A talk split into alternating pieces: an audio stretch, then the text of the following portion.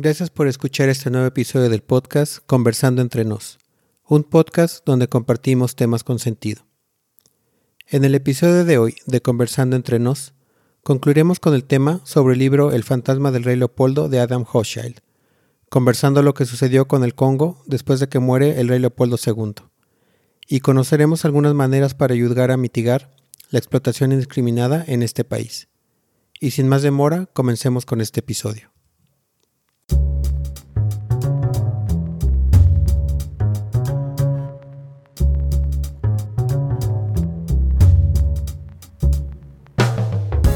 Bienvenidos a Conversando entre nos, un podcast sobre temas de interés general y cultural. Cada 15 días discutiremos hechos de la historia universal, analizando libros o noticias de diverso contenido.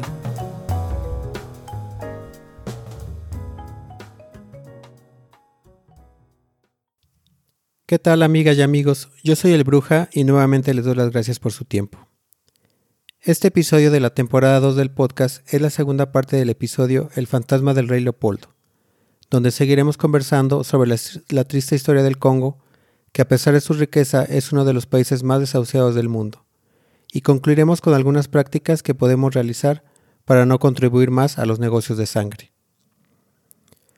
Antes de comenzar con la primera sección de este episodio, recordemos que en el episodio anterior hablamos sobre cómo Henry Morton Stanley, patrocinado por el rey Leopoldo II de Bélgica, saqueó al país del Congo y junto con el rey hicieron riquezas que al día de hoy públicamente no se saben a dónde están, pero sí se sabe que existen.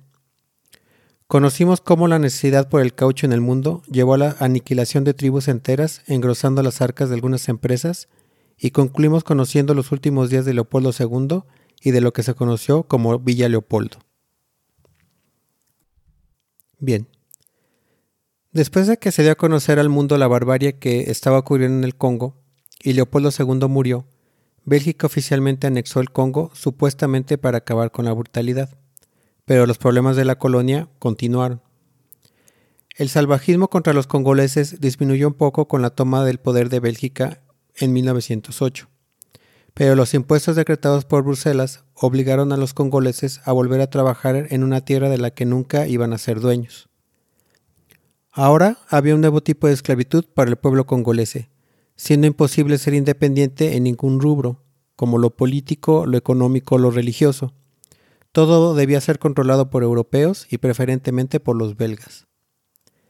El estado del Congo estaba demostrando ser uno de los más ricos de África, los diferentes recursos de cada provincia prometían una inmensa riqueza a quienes pudieran extraerla. Durante las guerras mundiales aumentó la demanda por el caucho y otros minerales. Los trabajadores fueron reclutados con las mismas tácticas utilizadas en la época de Leopoldo. En 1920 todavía era legal usar el chicote y estuvo en uso hasta 1959. Bueno, pero ¿cuántas personas murieron durante el periodo de Leopoldo y sus secuelas inmediatas. Realmente, estimados amigos y amigas, a nadie le importaba y nadie estaba contando. Pero de acuerdo con el libro de Hochschild, en 1919, un organismo oficial del gobierno colonial belga, conocido como la Comisión Permanente para la Protección de los Nativos, estimó que en un periodo de 40 años se había perdido la mitad de la población del territorio. Pero ese número es solo una estimación. Entonces consideremos lo siguiente. Si el recuento oficial de la población en 1921 era de 10 millones, entonces, si tomamos ese número como base, quiere decir que antes de 1921 eran 20 millones de congoleses. Entonces podríamos decir que la mitad serían 10 millones de asesinados bajo el régimen de Leopoldo II. De acuerdo con el libro de Hochschild, hay varias empresas de capital judío o israelí en el Congo. Y entonces creo que debemos de preguntar, si tanto se habla del holocausto judío, que sin duda fue terrible, entonces, ¿dónde está la congruencia del mundo y sobre todo del pueblo judío para reconocer este tema como un holocausto tan importante como el suyo y no seguir invirtiendo en capital de sangre? ¿En verdad existe el primer mundo o es solo otro invento imperialista para hacer divisiones entre regiones, así tipo las clases sociales, pero entre países? Si algún investigador quisiera ahora conocer la verdad del Congo y Leopoldo II, el gobierno belga no proporciona información, aunque exista, ya que no todo se perdió en el incendio que provocó Leopoldo. pero hay un hermetismo completo en los archivos por parte del gobierno belga. Los belgas no están obligados a mostrar la información que seguramente perjudicaría la, reputación de Bélgica y así seguramente se quedará sin que nadie la conozca. Antes de continuar con el tema, les recuerdo, estimados amigos y amigas, que si están interesados en la transcripción de este episodio, la pueden encontrar por la página web de Crispeta Productions en www.crispetaproductions.website. Y me pueden encontrar por YouTube e Instagram para ver imágenes y videos referentes a este tema. Solo recuerden buscarme como Crispeta Production en todas las plataformas y no se les olvide darle like. Muy bien. Continuando con este tema, Creo que es importante mencionar que, Bélgica no introdujo reformas, tampoco introdujo un espacio político para que los mismos congoleses se hicieran cargo de su administración. El crecimiento político y social del Congo fue prácticamente nulo. Todo floreció para los colonizadores y saqueadores, pero no para los congoleses. Y después del caucho fue la minería la que floreció. Los trabajadores seguían sufriendo en condiciones terribles produciendo los materiales que alimentaron la producción industrial en Europa y Estados Unidos. En la Primera Guerra Mundial los hombres dieron la vida, siendo los minerales del Congo los que los mataron. Por ejemplo, las cubiertas de bronce de los proyectiles aliados eran 75% de cobre congolés. En la Segunda Guerra Mundial, el uranio de las bombas atómicas de Hiroshima y Nagasaki provenían de una mina en el sureste del Congo. Solo para que se, den una idea de la dimensión de esta mina, cuando se encontró, la concentración de uranio era tan grande que literalmente el mineral se tomaba del suelo y se enviaba sin apenas procesarlo. El mineral prácticamente estaba regado por todo el lugar. Más del 80% del suministro mundial de uranio utilizado en las bombas atómicas de Hiroshima y Nagasaki provino del Congo. Como el poder militar se derivaba ahora de las armas nucleares, el valor de aquella mina aumentó pero justo antes de que el Congo fuera declarado formalmente independiente, los belgas vertieron cemento en la mina y la inundaron. Así los congoleses no tendrían acceso a ella. Oficialmente, Shinkolowe, como se llama la mina, está cerrada, pero de manera encubierta todavía se explota. Miles de mineros ilegales trabajan sobre la zona radiactiva, empacando sacos con tierra llamada heterogernita, rica en uranio 235 el material se pasa de contrabando a través de las fronteras y se vende en el mercado mundial, particularmente a China y Corea del Norte. Las guerras occidentales eran defendidas con recursos del Congo, mientras que a los negros congoleses se les negaba el derecho al voto, a formar sindicatos o asociaciones políticas. Se les negaba todo, y no se diga siquiera de una educación básica. Se les mantenía en un nivel básico de desarrollo que convenía a gobernantes extranjeros y dueños de minas así como lo comentamos en la primera parte de este episodio. Siguiendo las mismas prácticas de siglos, lo que les garantizaba que cuando llegara una independencia no hubiera una élite nativa que condujera al país, y por eso cuando sucedió la independencia de 1960 fue un desastre. Y voy a ahondar en este hecho. Al llegar a los 60 aparecería un nacionalista de nombre Patrice Lumumba, quien fue una de las principales voces de la indignación del Congo. Lumumba abogó por un Congo unificado. Desafortunadamente, los colonialistas no iban a soltar el Congo tan fácil, por lo que los belgas impusieron un plan de cinco años encaminado a la independencia, pero que los congoleses denunciaron como una táctica dilatoria. En 1960, Lumumba, que había sido encarcelado por su actividad anticolonialista, fue liberado y enviado a Bruselas, donde se unió a las negociaciones para la independencia del Congo en la llamada Mesa Redonda de Bruselas. La elección democrática resultante fue la primera que tuvo el Congo, no volviendo a suceder de nuevo sino hasta el año 2006. Lumumba fue elegido primer ministro de coalición del nuevo gobierno y en junio de 1960 el rey Baudouin de, de Bélgica llegó al Congo belga para concederle su libertad. Quiero pedirles, estimados amigos y amigas, que imaginen el momento en que miles de congoleses celebraban su independencia tan esperada. Y de pronto escuchan al rey de Bélgica pronunciar un discurso, un discurso insultante y condescendiente. Y abro comillas. La independencia del Congo es la coronación de la obra concebida por el genio del rey Leopoldo II, emprendida por él con valentía y continuada por Bélgica con perseverancia. Cierro comillas. Lumumba respondió defendiendo los intereses de su pueblo. Pero aunque Lumumba entendía que tenía que, adaptarse a los intereses belgas, no entendió que su nacionalismo durante los tiempos de la Guerra Fría se percibiría como algo cercano al comunismo. Por ejemplo, cuando Lumumba dijo, y abro comillas, quiero trabajar con todos, con todos los que estén dispuestos a aceptar la independencia real del país. Y si es Estados Unidos, está bien, pero si es la Unión Soviética, para mí también está bien. Y eso era algo que los Estados Unidos no podían tolerar en esa época. De acuerdo con el libro de Hochschild, Eisenhower, que era el presidente de Estados Unidos en esa época, ordenó matar a Lumumba.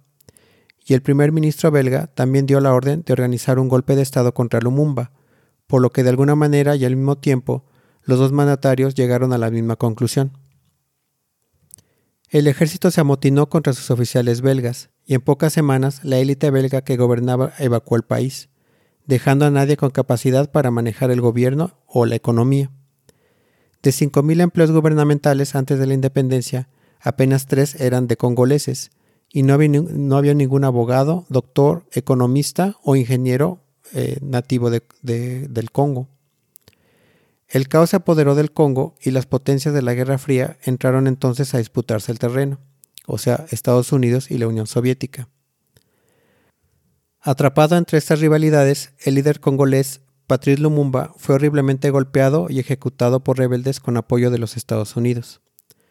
Un hombre llamado Joseph Desiré Mobutu, quien fue sargento de la policía colonial, se hizo cargo de este golpe de Estado. Y entonces Mobutu se convirtió en tirano.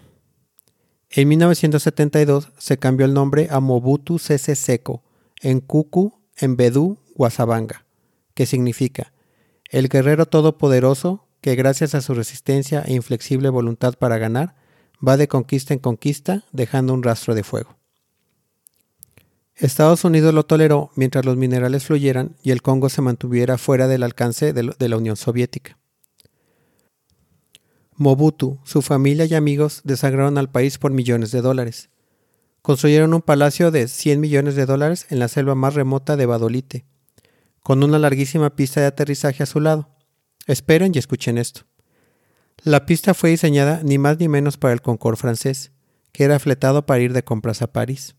Humildemente, Mobutu rentaba el avión más caro del mundo en esa época para su familia y amigos, y mientras tanto el país estaba muerto de hambre.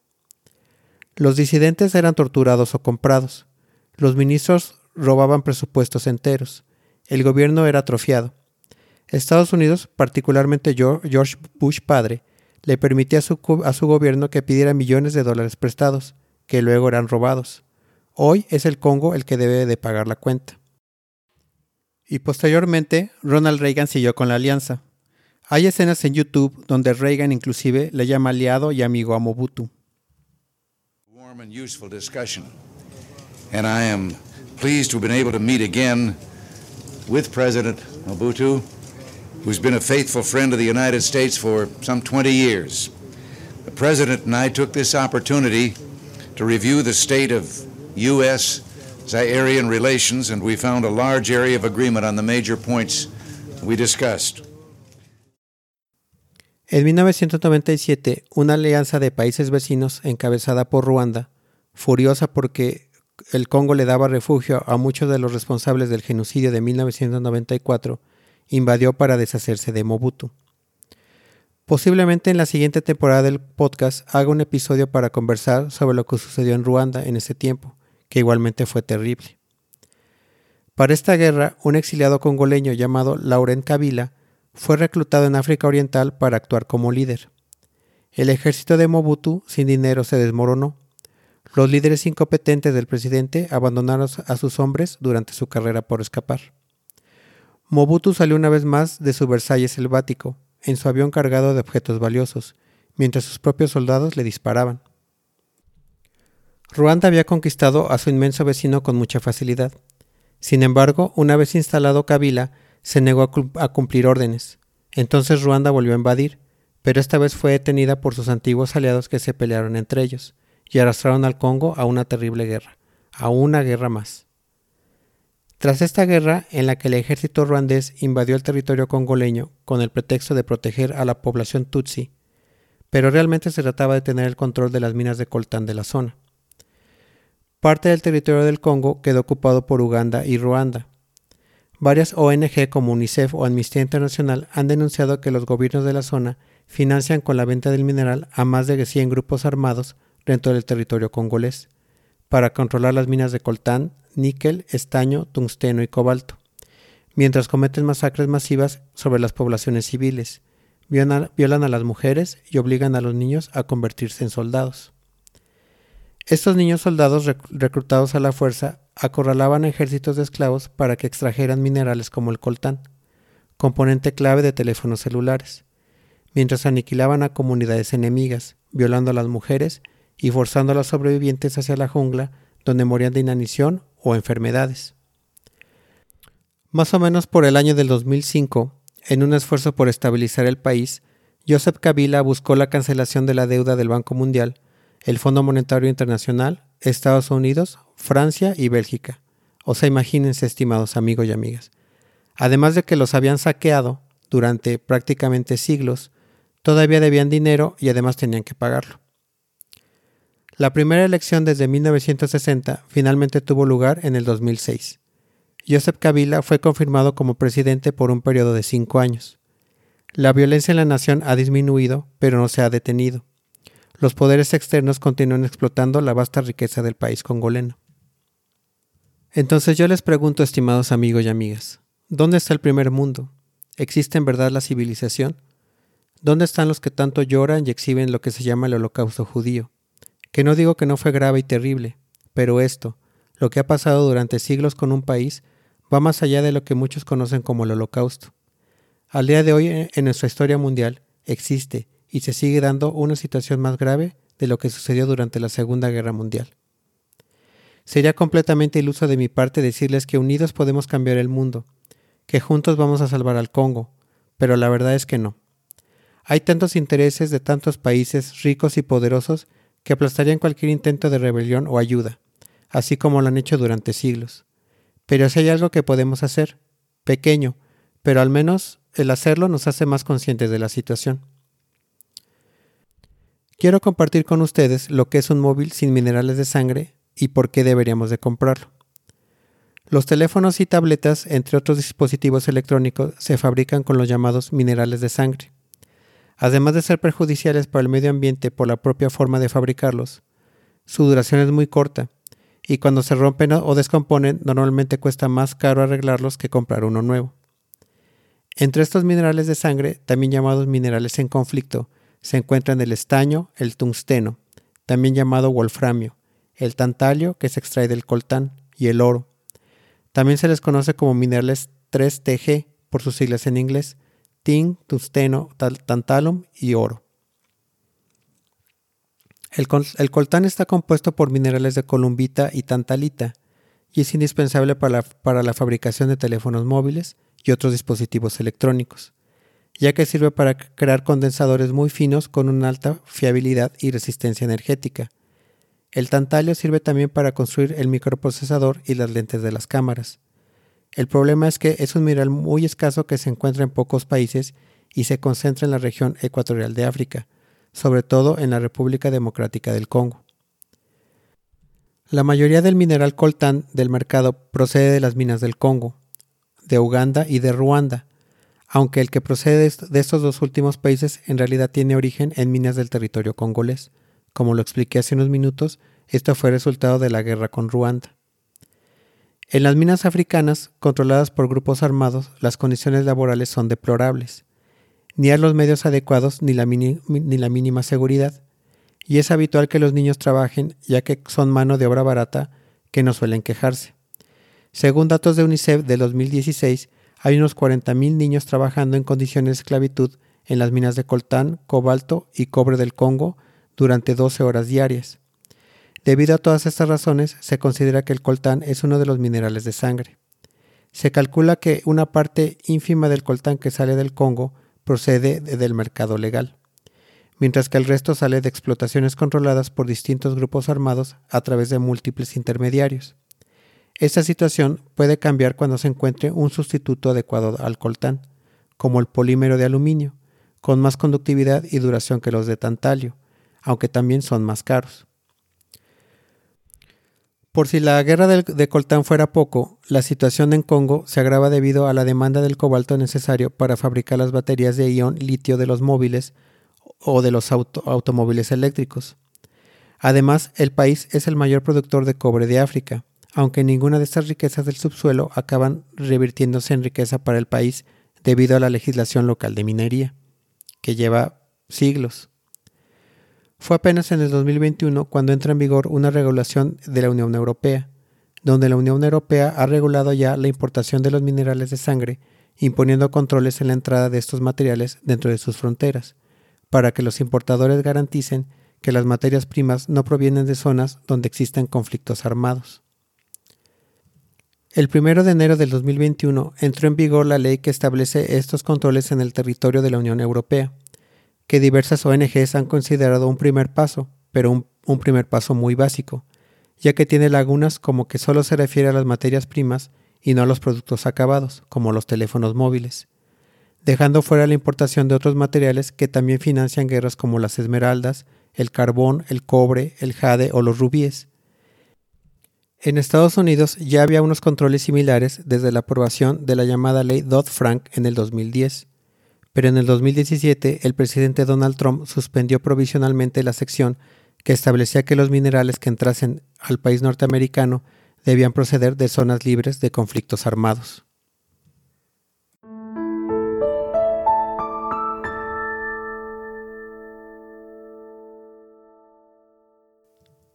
Muy bien amigos y amigas, ya para finalizar, recordemos que en este episodio conversamos sobre lo que sucedió con el Congo después de que Leopoldo II murió y Bélgica se hizo cargo de manera oficial del país, lo que no trajo ningún cambio real al pueblo congolés. También conocimos sobre el líder Lumumba y el golpe de Estado auspiciado por Estados Unidos, Bélgica y liderado por Mobutu. Podemos concluir, estimados amigos y amigas, que con la información compartida en este episodio, que los portugueses, los belgas, Mobutu y el actual gobierno asfixiaron deliberadamente el desarrollo del país congoleño, impidiendo un Estado, un ejército, un poder judicial y un sistema educativo fuertes, porque interfiere con su misión primaria, hacer dinero de lo, que hay bajo la tierra.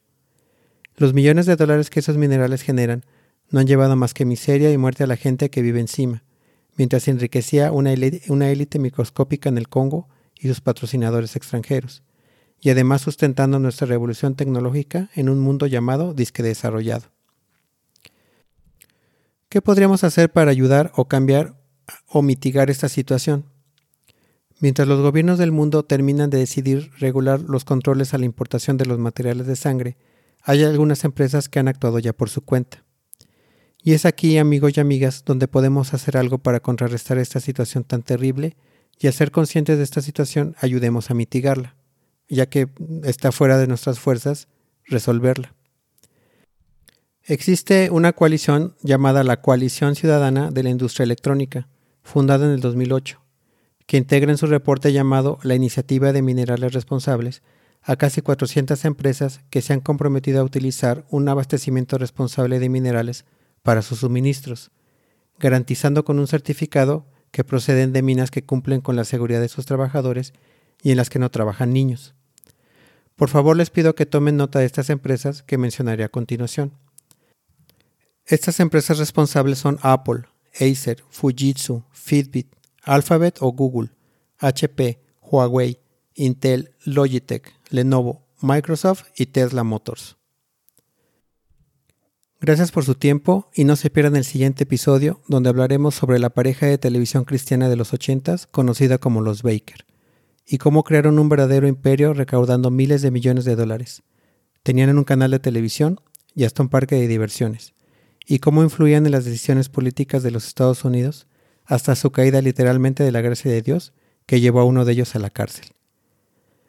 Yo soy el Bruja y les doy las gracias por escuchar este episodio de Conversando entre nos.